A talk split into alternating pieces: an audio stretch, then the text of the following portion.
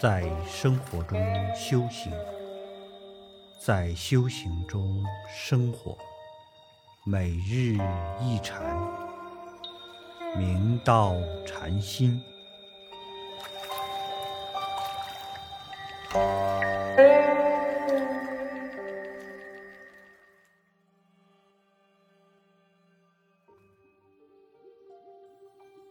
大家请看经文：师身弃之，令思守众。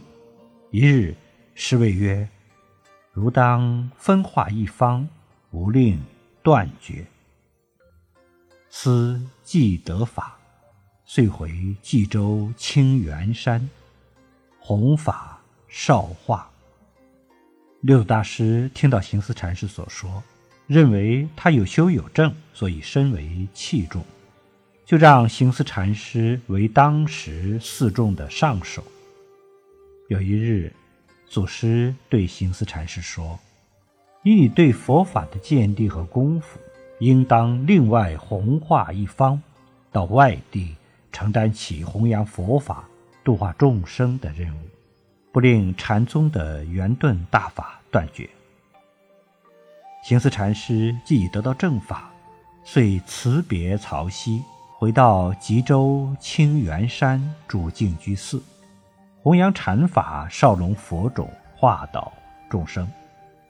后来，石头西迁禅师在六祖将事迹时，还是沙弥，他请示六祖：“师傅百年后，我当依附何人修学？”六祖大师为明告他应亲近何德，只叫他寻思去。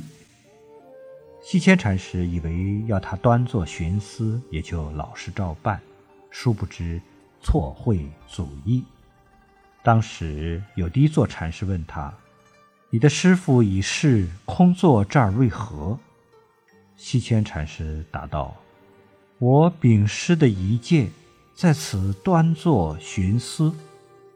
第一座知他误会，就告诉他：“你有师兄行思禅师，现在吉州清源山净居寺行化。所谓寻思去，是要你到那儿寻找行思禅师医治，不是要你在此寻思。”西迁禅师经过指点。就去亲近行思禅师。行思禅师问他：“你从什么地方来？”西迁禅师答：“我从曹溪来。”行思禅师又问：“在曹溪得到什么来？”西迁禅师答：“未到曹溪亦不失。”行思禅师追问。那你到曹溪去做什么？西迁禅师答：“如不到过曹溪，怎么知道不失？”行思禅师复法西迁禅师以后，乃于唐元开元二十八年十二月十三日升堂，告诸大众，家父而逝。